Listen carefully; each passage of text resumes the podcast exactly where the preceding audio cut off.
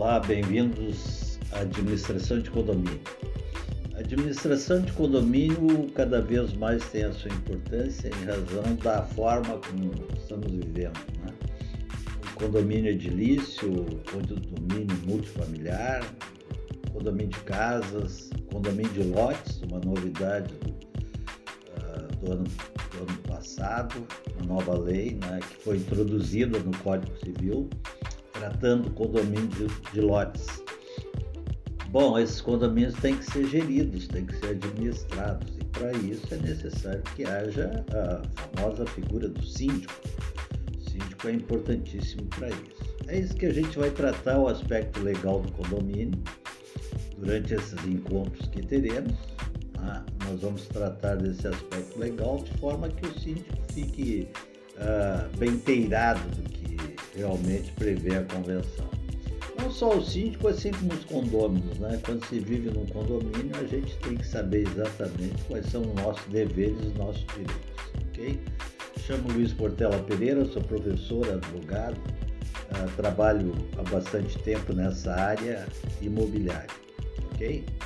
Bom, como a gente falou da interação do síndico com a lei, da, qual é a base legal do condomínio? De onde é que ele surgiu?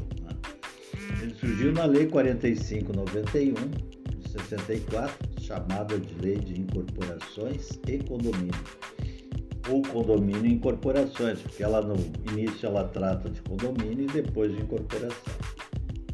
Foi substancialmente modificada pelo Código Civil em 2002, em que ele chamou o condomínio de condomínio edilício. Na Lei 4591 era só condomínio. Hoje a gente tem diversas formas de condomínio. A gente tem o condomínio edilício, né?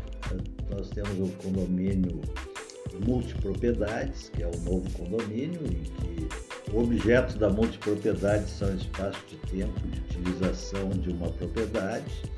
Né?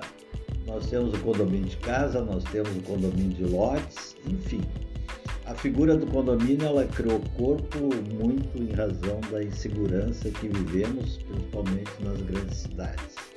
Então ele substitui ou ele dá uma sensação de segurança maior. Para isso nós vamos trilhar na Lei 4591 e no Código Civil durante os nossos encontros.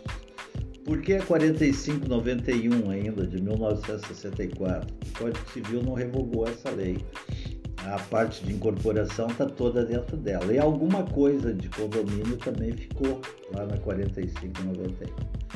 Vamos ver isso em detalhes, ok? Muito obrigado por comparecer e vamos em frente.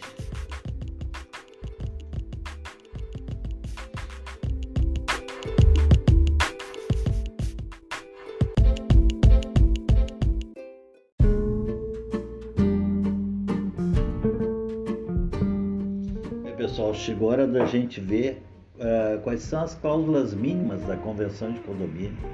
Vocês vão ver no anexo que vai estar disponível material para vocês que uma convenção é grande. Dependendo do número de unidade, ela é enorme. E quais são as cláusulas que a gente pode inserir, né? Então, o artigo 1334 do Código, ele trouxe que além daquelas do 1332, que seria a descrição das partes exclusivas, das partes comuns, da fração ideal do terreno, uh, tem outras cláusulas que devem ser inseridas, ok? Bom, a primeira diz relação à cota proporcional e o modo de pagamento das contribuições dos condôminos. Isso para atender às despesas, que aqui é uma divisão já que aparece, despesas ordinárias e extraordinárias do condomínio. Nós vamos ver que loucura é essa coisa das despesas. Né? Só tem uma definição disso na lei do inquilinato, na 8.245. O material escrito de vocês vai estar bem, bem aparente para saber o que é uma despesa ordinária e uma extraordinária. Bom, a cota proporcional normalmente é vinculada à fração ideal do terreno. Então, quanto maior o, o apartamento, a casa, maior o custo pelas áreas de uso comum. Correto? Uh, com relação a essas despesas ordinárias, por exemplo, se o imóvel uh, vier a ser alugado, essa despesa pertence ao inquilino, As extraordinárias não pertencem ao proprietário do imóvel. Então, para vocês terem assim uma, uma dica, uma leve dica da diferença, ordinárias é manutenção, extraordinárias é edificação, é você construir algo a mais no condomínio. E a cota da proporcionalidade, é, vinculada via de regra à cota ideal de terreno, a fração ideal de terreno e coisas de uso comum, é que vão determinar a sua participação no rateio das despesas, ok? A, sua forma de administração, né? aqui já estamos entrando na figura do síndico, né? Hoje em dia é muito comum o síndico profissional ou o síndico ser assessorado uh, por uma imobiliária, né?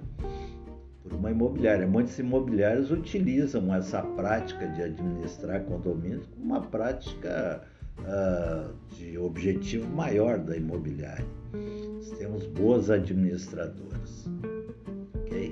Só tem que ter cuidado, muito cuidado nessa administração, que um condomínio ele não deixa de ser uma empresa. Tá? Ele tem faturamento, tem condomínio aí que tem faturamento que poucas empresas têm. E a administração dessa, desse valor é, é, é complicado. Muito cuidado, ok? Uh, terceiro, a competência das assembleias, a sua forma de convocação e o quórum exigido para as deliberações. A Assembleia Geral é a instância superior, é a instância máxima uh, de qualquer condomínio. Ela que vai determinar o que pode e que não pode fazer, ela que vai julgar. É a vontade de todos. Vocês podem ver que essas cláusulas mínimas são mínimas mesmo. O restante é deixado a critério dos condôminos determinar. E se houver algum conflito, alguma dúvida, quem vai dirimir isso é a Assembleia, Assembleia dos Condôminos. Aquela que não vai ninguém, né? Vai dois, três condôminos, ou todos se encolhem. Aí depois fico, quem sabe, até reclamando né, do condomínio, que o condomínio está mal administrado, que o síndico é sempre o mesmo. Né? Ah, o síndico está fazendo negócio por fora, a imobiliária que está auxiliando também, está pegando dinheiro dos do, dos terceirizados que fazem serviço, aí começa aquelas coisas, né? Normalmente o síndico sai sempre com a pecha de ter se locupletado de alguma forma uh, quando ele é síndico. O síndico que não tem essa ideia, que é simplesmente síndico, ele se incomoda pra caramba, né? Ele gasta um, gasta um bom, boa parte do tempo dele tentando superar uh, dificuldades. A sanção a que estão sujeitos condôminos ou possuidores. Nós vamos ver que algumas sanções decorrem da própria lei, né? Vai aparecer aqui a figura do condômino antissocial. Ah, vai aparecer a figura do condômino que reiteradas vezes atrasa deliberadamente o condomínio. Né? E essas regras, essas sanções, elas vão também ao encontro dos possuidores, elas vão buscar os possuidores também uh, como incursos nessas sanções, ok?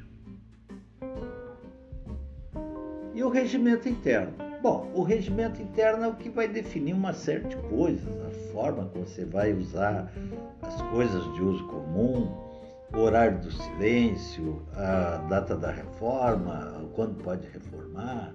Normalmente em regiões eh, de veraneio, ah, durante alta temporada é proibido obras. Tá? Esse é o regimento interno que determina. Tá? Então, o regimento interno, na verdade, é o, é o beabá da, da, da, da convenção. Eu diria que é o decreto da lei que foi regulamentado. A lei é a convenção e o regimento interno é o decreto. Tá? Um regimento interno bem construído, ele evita uma série de problemas e uma série de confrontos. Por isso que ele deve ser realmente bem, bem decidido. As questões vinculadas ao regimento interno uh, se dá muito mais pela forma de utilização das áreas de uso comum. Tá? Utilização da churrasqueira, utilização do salão de festa, utilização da cancha de esporte, utilização da piscina, horário de descanso, horário de repouso, enfim, uma série de coisas que ele se envolve diretamente. Né?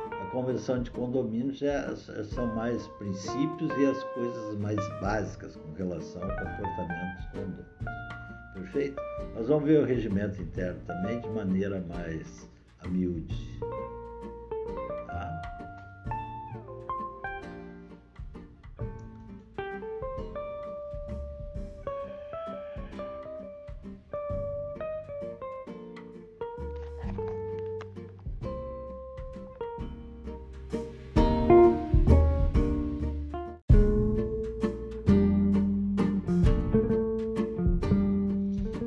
Pessoal, chegou a hora da gente ver uh, quais são as cláusulas mínimas da convenção de condomínio. Vocês vão ver no anexo que vai estar disponível material para vocês que uma convenção é grande.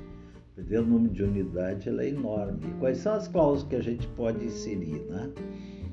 Então, o artigo 1334 do Código, ele trouxe que além daquelas do 1332, que seria a descrição das partes exclusivas, das partes comuns, a fração ideal do terreno, uh, tem outras cláusulas que devem ser inseridas, ok? Bom, a primeira diz relação à cota proporcional e o modo de pagamento das contribuições dos condôminos. Isso para atender às despesas, que aqui é uma divisão já que aparece, despesas ordinárias e extraordinárias do condomínio. Nós vamos ver que loucura é essa coisa das despesas. Né? Só tem uma definição disso na lei do inquilinato, na 8.245. O material escrito de vocês vai estar bem, bem aparente para saber o que é uma despesa ordinária e uma extraordinária. Bom, a cota proporcional normalmente é vinculada à fração ideal do terreno. Então, quanto maior o, o o apartamento, a casa, maior o custo pelas áreas de uso comum. Correto? Uh, com relação a essas despesas ordinárias, por exemplo, se o imóvel uh, vier a ser alugado, essa despesa pertence ao inquilino. As extraordinárias não pertencem ao proprietário do imóvel. Então, para vocês terem assim uma, uma dica, uma leve dica da diferença, Ordinárias é manutenção, extraordinárias é edificação. É você construir algo a mais no condomínio. E a cota da proporcionalidade, é, vinculada, via de regra, à cota ideal de terreno, a fração ideal de terreno e coisas de uso comum, é que vão determinar a sua participação no rateio das despesas. Ok? A, sua forma de administração. Né? Aqui já estamos entrando na figura do síndico. Né? Hoje em dia é muito comum o síndico profissional ou o síndico ser assessorado uh, por uma imobiliária. Né? Por uma imobiliária. Muitos imobiliários utilizam essa prática de administrar condomínios como uma prática uh, de objetivo maior da imobiliária. Nós temos boas administradoras. Só tem que ter cuidado, muito cuidado nessa administração, que um condomínio ele não deixa de ser uma empresa. Tá? Ele tem faturamento, tem condomínio aí que tem faturamento que poucas empresas têm. E a administração dessa, desse valor é, é, é complicado. Muito cuidado, ok? Uh, terceiro, a competência das assembleias, a sua forma de convocação e o quórum exigido para as deliberações. A Assembleia Geral é a instância superior, é a instância máxima uh, de qualquer condomínio. Ela que vai determinar o que pode e que não pode fazer, ela que vai julgar. É a vontade de todos. Vocês podem ver que essas cláusulas mínimas são mínimas mesmo. O restante é deixado a critério dos condôminos determinar.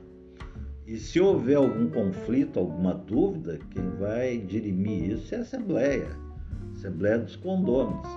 Aquela que não vai ninguém, né? Vai dois, três condôminos, ou todos se encolhem. Aí depois fico, quem sabe, até reclamando né, do condomínio, que o condomínio está mal administrado, que o síndico é sempre o mesmo. Né? Ah, o síndico está fazendo negócio por fora, a imobiliária que está auxiliando também, está pegando dinheiro dos do, dos terceirizados que fazem serviço, aí começa aquelas coisas, né? Normalmente o síndico sai sempre com a pecha de ter se locupletar de alguma forma uh, quando ele é síndico. O síndico que não tem essa ideia, que é simplesmente síndico, ele se incomoda pra caramba, né? Ele gasta um, gasta um bom, boa parte do tempo dele tentando superar uh, dificuldades.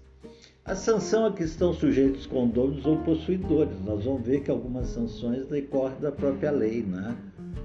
Vai aparecer aqui a figura do condômino antissocial. Ah, vai aparecer a figura do condômino que reiteradas vezes atrasa deliberadamente o condomínio. Né?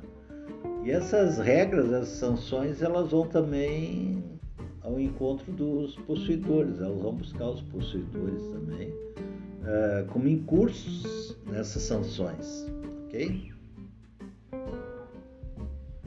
E o regimento interno? Bom, o regimento interno é o que vai definir uma série de coisas, a forma como você vai usar as coisas de uso comum, o horário do silêncio, a data da reforma, quando pode reformar. Normalmente em regiões eh, de veraneio, eh, durante a alta temporada é proibido obras. Tá? Esse é o regimento interno que determina. Tá? Então, o regimento interno, na verdade, é o, é o beabá da, da, da, da convenção. Eu diria que é o decreto da lei que foi regulamentado. A lei é a convenção e o regimento interno é o decreto. Tá? Um regimento interno bem construído, tá? ele evita uma série de problemas e uma série de confrontos. Por isso que ele deve ser realmente bem, bem decidido. As questões vinculadas ao regimento interno uh, se dá muito mais pela forma de utilização das áreas de uso comum. Tá? Utilização da churrasqueira, utilização do salão de festa, utilização da cancha de esporte, utilização da piscina, horário de descanso, horário de repouso, enfim, uma série de coisas que ele se envolve diretamente. Né? Convenção de condomínio já são mais princípios e as coisas mais básicas com relação ao comportamento dos condomínios. Perfeito? Nós vamos ver o regimento interno também de maneira mais a miúde.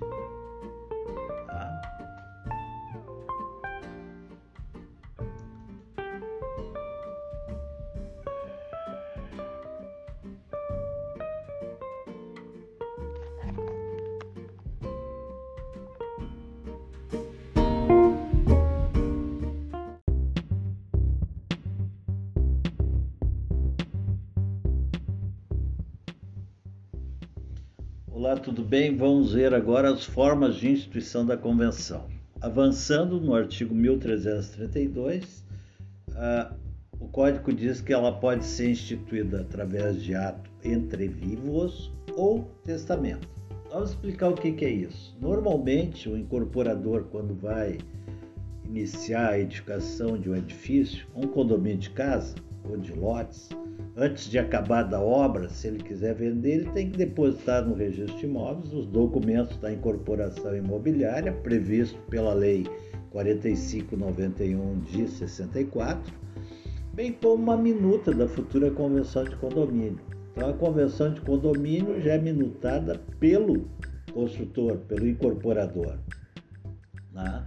Essa seria a hipótese do ato entre vivos. A outra hipótese entre vivos é em sociedade, duas ou mais pessoas se reúnem, constroem um edifício, depois de pronto eles resolvem dividir essas unidades, cada um vai ficar com tantas salas, tantos apartamentos, uh, tantas lojas. Eles têm que fazer a instituição de condomínio para que aquela, aquelas unidades uh, sejam de uso exclusivo e sejam considerados comunidades autônomas. Né? Uh, por testamento, a hipótese é aquela da pessoa ser proprietária do, do edifício multifamiliar ou de sala de lojas, ou um condomínio de casas, que ele passou a vida toda vivendo de renda. Então, quando eles pressente que a, a partida está próxima, o que ele faz? Ele faz um testamento, e nesse testamento ele institui o condomínio sobre aquele imóvel né, para que os herdeiros não tenham dificuldade depois de ficar brigando. Né? Normalmente já brigariam, assim brigariam menos, porque eles teriam bem definido o que é de cada um, ou teriam unidades autônomas para se distribuir, correto? que mais que tem que ter na forma de instituição? O inciso primeiro diz que tem que haver a discriminação e individualização das propriedades exclusivas. Aí vai dizer lá a convenção de condomínio que o prédio é constituído de tantos apartamentos, que no primeiro pavimento tu vai ter o apartamento 101, 102, 103. Você vai descrever a área de cada um, que na verdade são três áreas, mais a fração ideal no terreno e coisas de uso comum. Seria a área total, área de uso comum e a área privativa. Ah, os registros até abolido colocar área de uso comum, porque na verdade a área total é a soma da privativa com a de uso comum. Então eles estão colocando já nas matrículas área total e área privativa. Não confundam a área privativa com a área útil, né? A área útil é aquela interna, é, a gente chama também de área de carpete ou área de vassoura. A área privativa ela envolve paredes, ela envolve outros elementos da edificação uh, que ali termina sendo diluído, né? Então, na verdade, na instituição tem que constar descriminalizado, individualizado todas as unidades. Preferência a localização delas também, fica à direita, à esquerda, quem sobe elevador. Daí cada registrador adota a sua descrição para que ela seja mais precisa possível. Tá?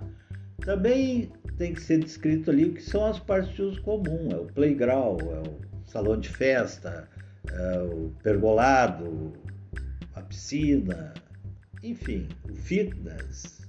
A gente sabe que cada vez os prédios apresentam mais chamadas opções de lazer, né? E essas opções de lazer são todas áreas de uso comum, porque na verdade quem vai sustentar as despesas dessas edificações de lazer são os condôminos através da, do pagamento do chamado condomínio, correto? Uh, no inciso segundo diz assim, a determinação da fração ideal uh, atribuída a cada unidade relativamente ao terreno e às, às partes comuns.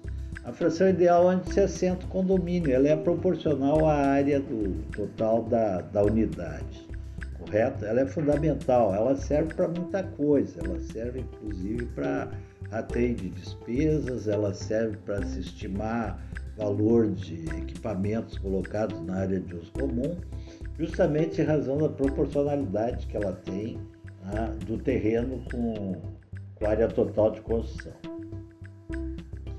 O inciso terceiro está assim, o fim é que se destina à unidade, né? Uh, seria um fim residencial, seria misto, seria comercial, aí tem que ser definido pela convenção de condomínio que hoje está acontecendo a pandemia, hoje eu estou falando de junho de 2020, tá? é que a maioria das pessoas tiveram que ser recolhidas a home office.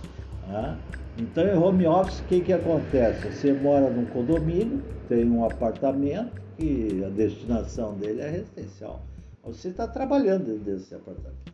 A gente tem muita situação, por exemplo, de CNPJ, de firma individual, ah, tendo como endereço o endereço residencial. Se é possível, é, eu entendo que a atividade é que determina uh, se aquele imóvel está sendo usado para outro fim que não o fim residencial.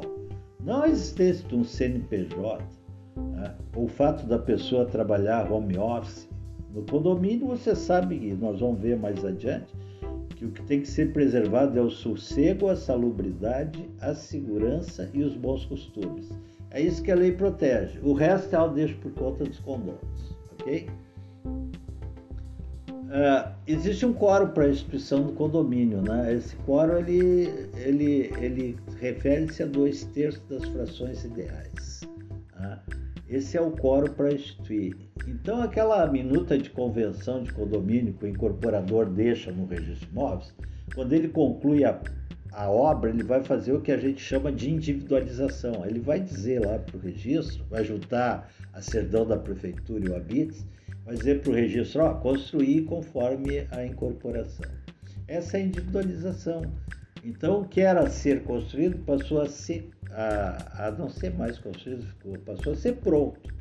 Tá? E nessa individualização, ele vai fazer a entrega das unidades que ele vendeu durante a obra. Então, ele vai convocar todos os compradores para uma Assembleia Geral e que tem que ter representado dois terços das frações ideais em que eles vão consolidar, confirmar aquela minuta de convenção ou fazer a minuta definitiva que vai regrar a forma como eles vão conviver em condomínio. ok? Mas é fundamental esse código de instituição, assim como de modificação, né? Para modificar a convenção sempre vai ser necessário dois terços das frações ideais, correto? Nós vamos ver outras utilidades desses dois terços. Ah, a lei fala que ela tem que ser instituída por ato entre vivos ou causa mortes e levada a registro, né? no registro de imóveis. Até o livro que é registrado nessa convenção é o livro 3, Registro Auxiliar. Né? Por que isso? Para fins de publicidade. No registro de imóveis é que se dá publicidade de tudo que se refere ao imóvel. Perfeito?